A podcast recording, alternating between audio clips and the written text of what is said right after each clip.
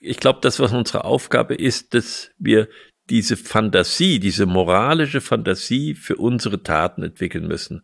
Und auch nicht die Situation, die dann entsteht, nicht nur unter dem Gesichtspunkt betrachten, was hat damals nicht geklappt aus unserer Sicht, sondern auch die Frage stellen, was hat es aus uns gemacht, dass wir diese Entscheidung getroffen haben? Und was haben andere davon gehabt?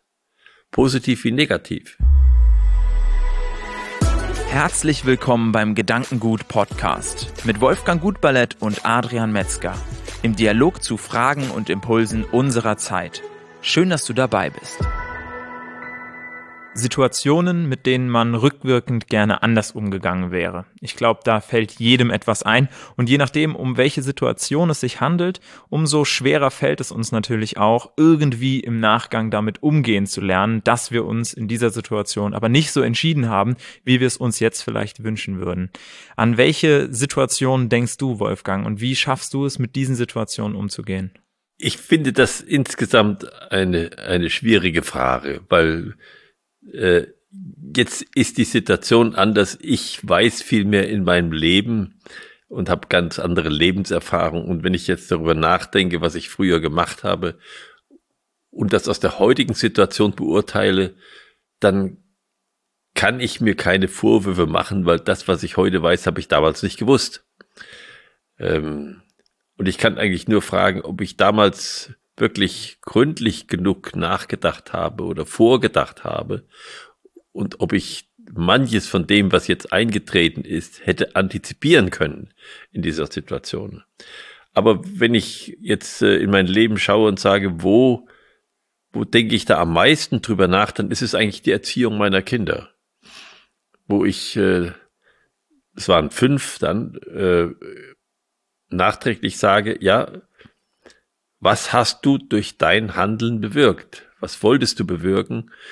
Was hast du wirklich bewirkt? Oder was ist jetzt und was hast du gar nicht bewirkt, sondern haben andere bewirkt?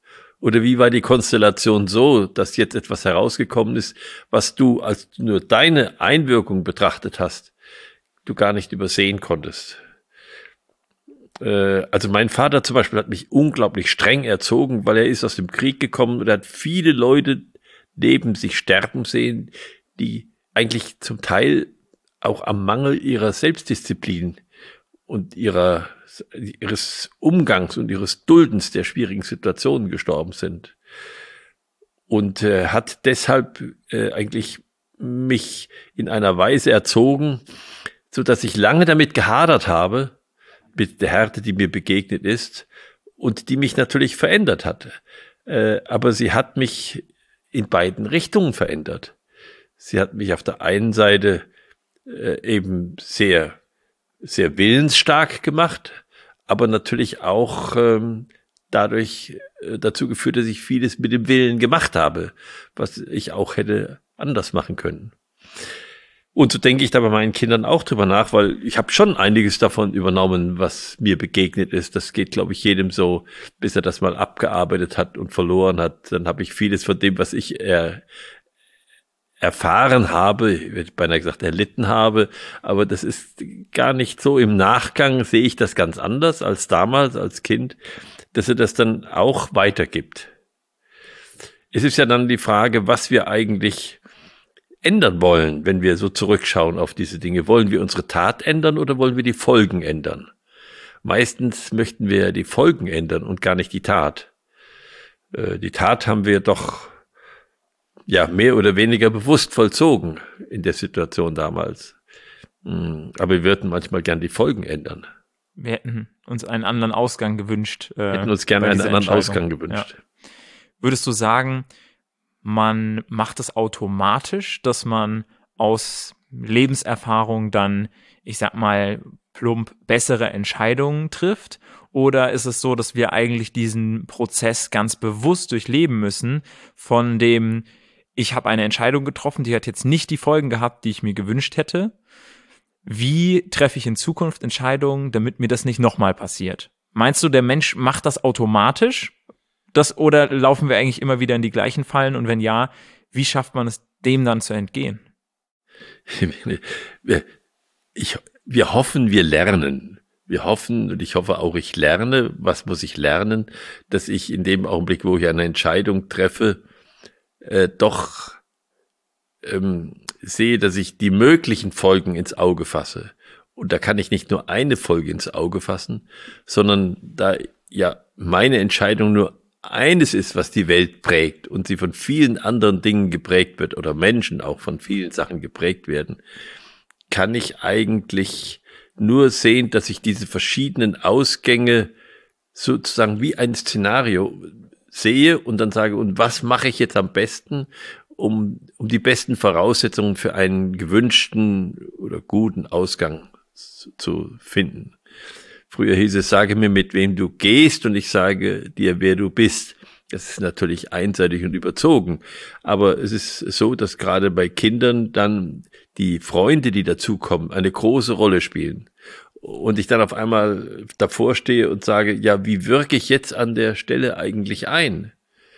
Äh, wie wirke ich ein und was mache ich jetzt? Und das wird durchaus von den Kindern auch nicht verstanden, äh, diese Einwirkung, weil die sind ja eigentlich ganz diesem Freunde zugewendet und äh, suchen die Erfahrung dort. Und wir stehen daneben und sagen, mm, mm, mm, mm, das ist nicht so der ganz gute Einfluss. Und wie geht man dann damit um? Ich habe einen Brief von einem Kind bekommen, da stand drauf, den ich, den ich einstmals meinen Vater nannte. Das ist aus so einer solchen Situation entsprungen. Ich habe mir Sorge gemacht hm? Und habe gesagt, du pass auf da. Ne? Und das hat dann zu einer solchen Gegenreaktion geführt, ja, dass da erstmal eine ganze Entfremdung stattgefunden hat. Das wollte ich nicht bewirken. Ich wollte was anderes bewirken. Ja. Ich komme nochmal zu der Frage zurück. Wenn du jetzt betrachtest, bei deinen Erfahrungen, die du gemacht hast, ähm, hast du dich danach dann trotzdem dabei erwischt, quasi die gleichen Fehler erneut zu begehen und da eine Art ähm, Systematik dann erkannt? Oder ist es eigentlich so, dass man ähm, äh, oder dass du es bei dir so beobachtet hast, dass äh, jeder Fehler wieder ein individueller Fehler ist? Weil ähm, so ganz kann ich mir das noch nicht vorstellen, weil dann würde ich sagen, dann wären wir schon ziemlich fehlerfrei. Und bei dem, was gesellschaftlich so passiert und was so in den Menschenleben passiert, würde ich eher davon ausgehen, ähm, dass es ein realistischeres Szenario ist, dass wir tendenziell wieder in die gleichen Fettnäpfchen tappen oder zumindest in sehr ähnliche. Ähm, und da stellt sich doch dann die Frage, kann man irgendwie ein, ein Prozess oder kann man irgendwie einen Mechanismus schaffen, der uns da hilft, ähm, in den entsprechenden, an den entsprechenden Stellen einfach innezuhalten und uns wirklich da diesen Moment Zeit zu nehmen, uns die Folgen zu überlegen? Ja, ähm, das tun wir, also nehmen wir an, äh, man nimmt sich vor, keine Schokolade mehr zu essen, um nicht das Rauchen wieder als Beispiel zu nehmen, ja. Und man entdeckt doch, dass man wieder das tut. Man merkt es auch vorher, aber man hat einen guten Grund, weshalb man diesmal eine Ausnahme macht. Und da hilft auch die Vorschau nichts in dem Fall. Da fehlen einfach die Willenskräfte. Und wir tappen, und das nennen wir dann eine Schwäche, immer wieder mal in die gleiche Falle. Und wie hat Jean Gebser so schön gesagt, und wenn es nur einmal wäre oder zweimal wäre, dann wäre es ja gut. Das heißt, dann lernten wir. Aber es, es dauert manchmal lange, bis wir lernen und manchmal dauert es zu lange. Und dann stehen wir am, am Ende unseres Lebens und sagen, wir haben es nicht gelernt in diesem Leben. Wir haben es nicht gelernt. Wir sind mit dieser Schwäche nicht fertig geworden. Das ist so.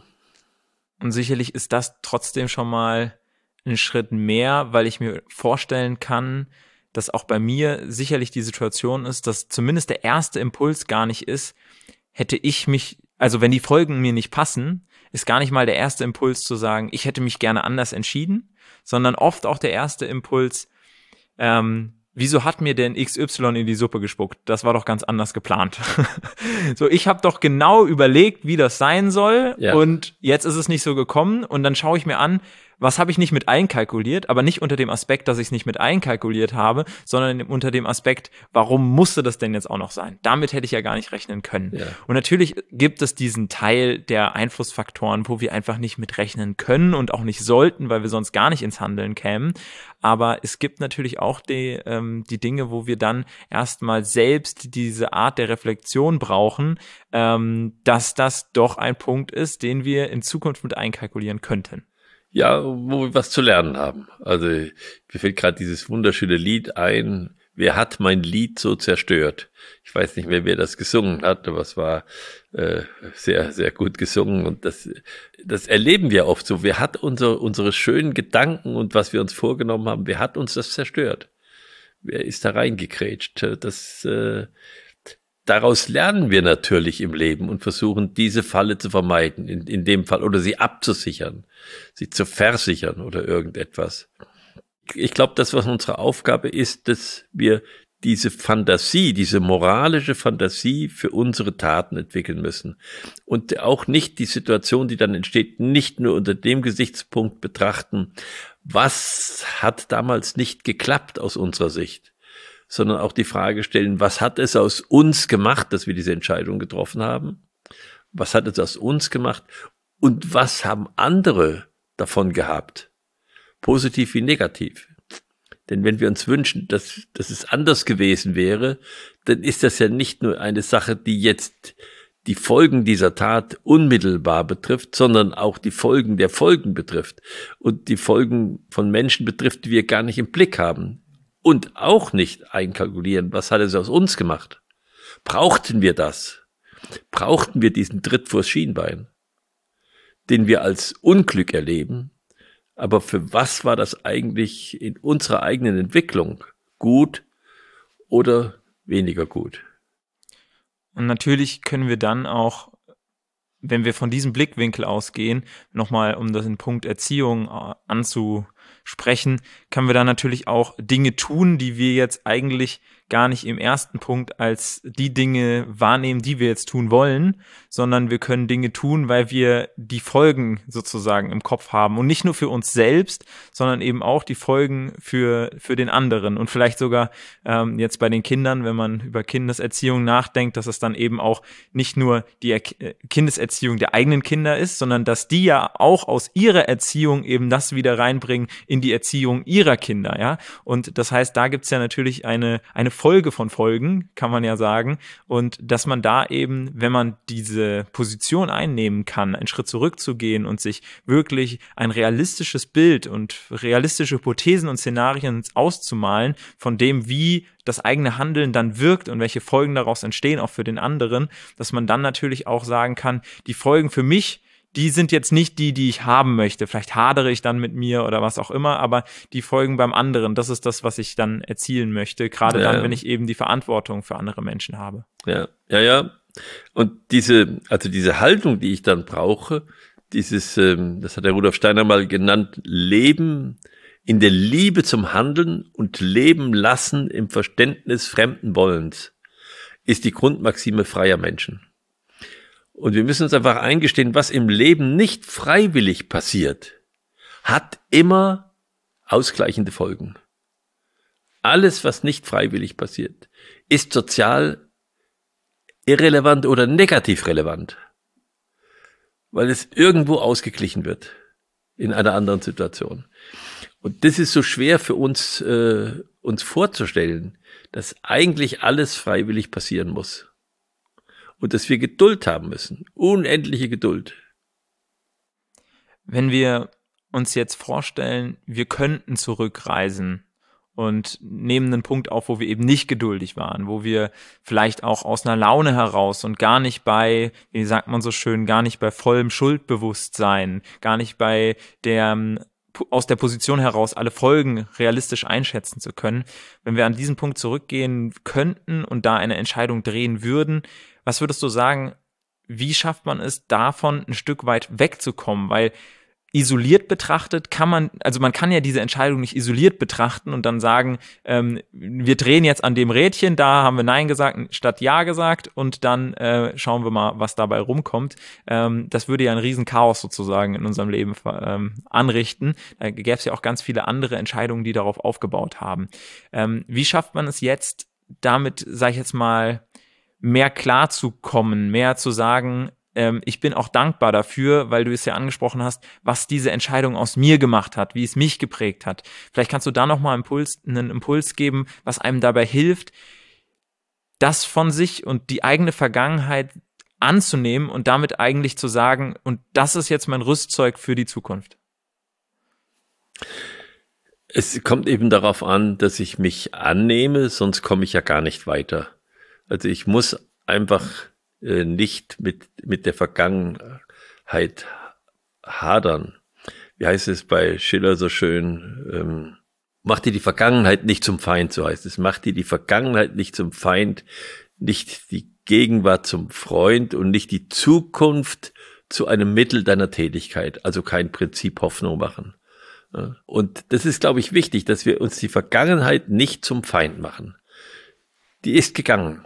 Aber dass wir auch jetzt die Gegenwart nicht halten können und dass wir uns die Zukunft nicht zum, zwar zum Rat, aber nicht zum Werkzeug unserer Tat machen.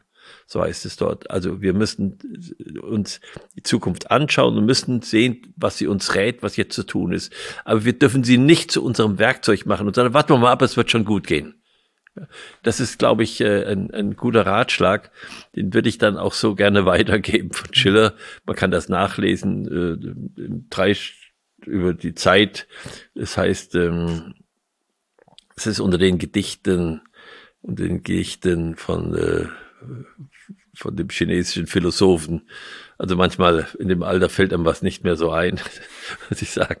Aber man findet es schon. Dreisprung der Zeit, so ähnlich heißt es. Wenn du jetzt äh, der Folge nichts mehr hinzuzufügen hast, gibt's noch einen Impuls, den du gerne. Ich würde nur gerne den Namen noch hinzufügen von dem Gedicht, aber er kommt mir nicht rein jetzt.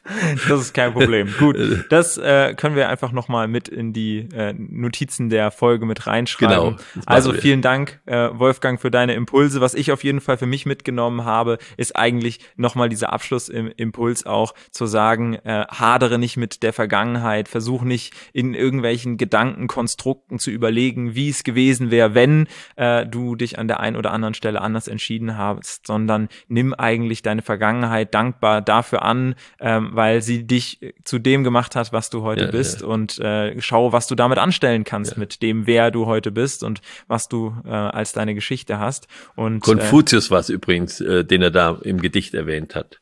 Konfuzius. Konfuzius war es, genau. Gut. Und dann, ja, vielen Dank für dich als äh, Zuhörer, als Zuschauer, dass du hier mit dabei warst. Schau gerne auch beim nächsten Mal hier wieder mit rein. Entweder auf unserem YouTube-Kanal Gedankengut oder auf den unterschiedlichen Podcast-Plattformen. Wir sind da vertreten. Schau gerne mal rein und wir freuen uns dann, wenn du beim nächsten Mal wieder mit dabei bist. Bis dahin.